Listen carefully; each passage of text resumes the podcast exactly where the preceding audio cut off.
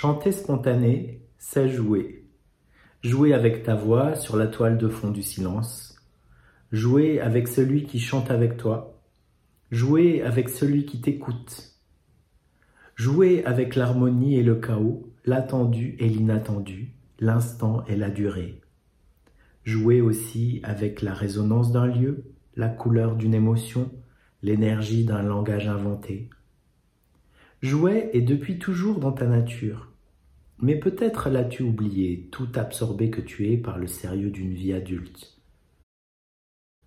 L'heure est venue. Ton désir de chant spontané t'invite à retrouver ce goût du jeu sans enjeu, sans quoi la musique n'existe pas puisqu'on dit bien jouer de la musique. Alors, retrouve ton âme d'enfant et renoue avec le plaisir de jouer à faire des ronds dans l'eau, car chanter spontané, c'est comme faire danser ta main dans le ruisseau en t'amusant à regarder les dessins qui apparaissent à la surface de l'eau. Chanter spontané, c'est jouer à l'aventurier juste pour le plaisir du jeu. Chanter en duo est un magnifique laboratoire pour t'initier au secret du jeu. Alors, invite un de tes complices à chanter avec toi. Après un temps d'apprivoisement, vos deux voix s'amusent facilement et virevoltent dans l'ivresse de l'infini des possibles. Mais toutes ces pirouettes, aussi amusantes soient-elles, ne conduisent pas toujours au basculement vers le chant de la source. Pour que le véritable chant du duo apparaisse, j'ai repéré trois conditions nécessaires, trois savoir-faire à entraîner pour aller au-delà de la simple juxtaposition de vos deux voix. J'appelle ces trois savoirs joués les habiletés. Première habileté à découvrir, c'est le contact-engagement. À vous deux, vous donnez vie à un océan de voix, chacun apportant des vagues sonores qui se touchent et se mélangent.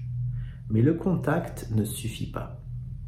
Pour que la spontanéité soit de la fête, elle exige que l'océan devienne cathédrale. Elle a besoin que vos deux voix s'élancent l'une vers l'autre jusqu'à s'appuyer l'une sur l'autre dans un véritable engagement formant alors une arche de son. C'est l'audacieuse rencontre des souffles du yang. Pour engager vraiment ta voix, ne retiens rien. Laisse-la te déborder à la rencontre de l'autre voix qui fait de même.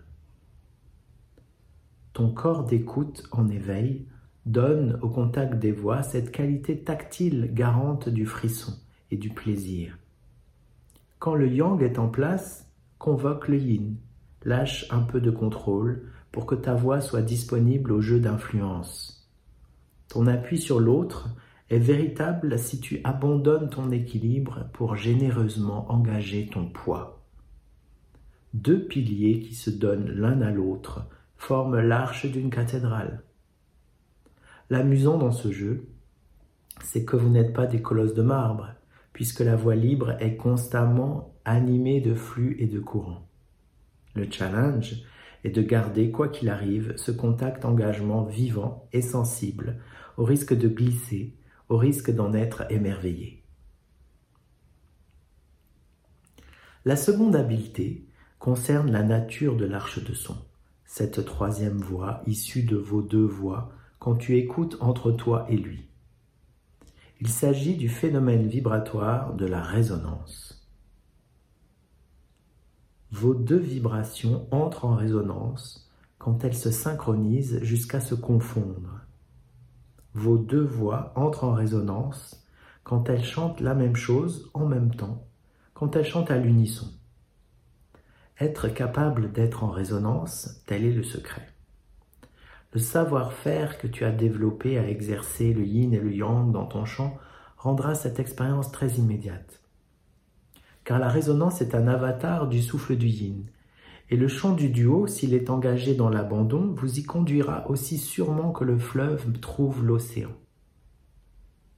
Dans un premier temps, la résonance produit un accordage instantané de vos instruments de chanteur et permet à l'arche des voix de se consolider par la magie des sons harmoniques qui apparaissent.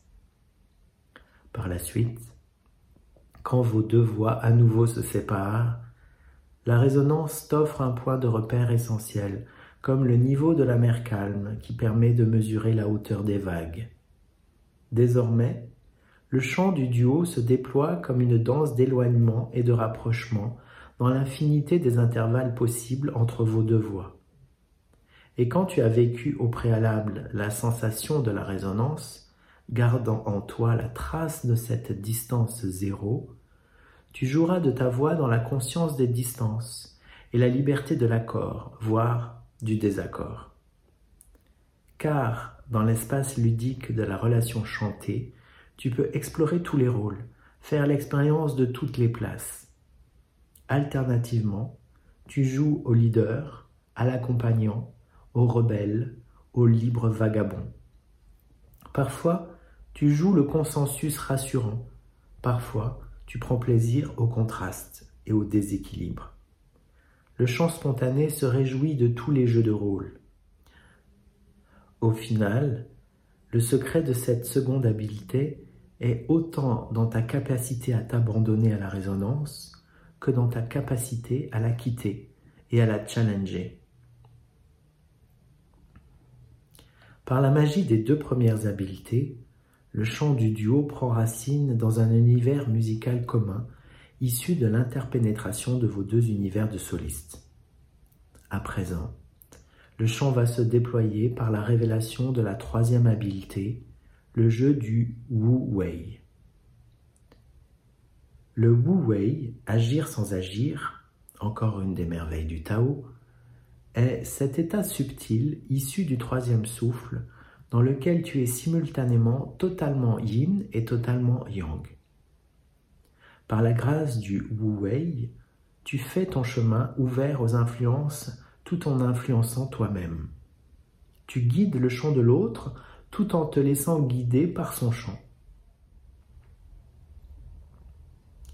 Lorsque tu vis cet état paradoxal dans un duo, tu peux être assuré que la source du chant spontané s'est engouffrée entre vous deux.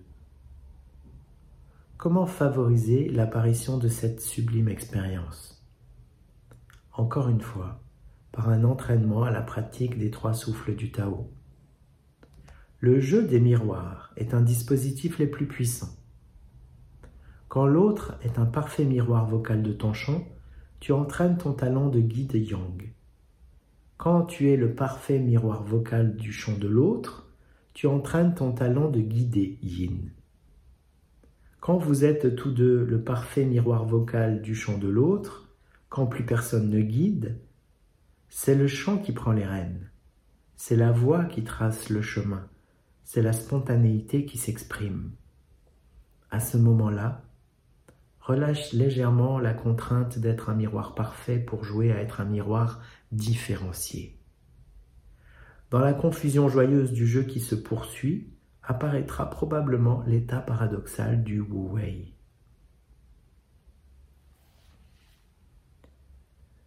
Après avoir expérimenté la relation des trois habiletés du jeu, tu peux allègrement les oublier pour aller chanter à l'aventure. L'initiation a eu lieu, les graines sont semées et germeront d'elles-mêmes.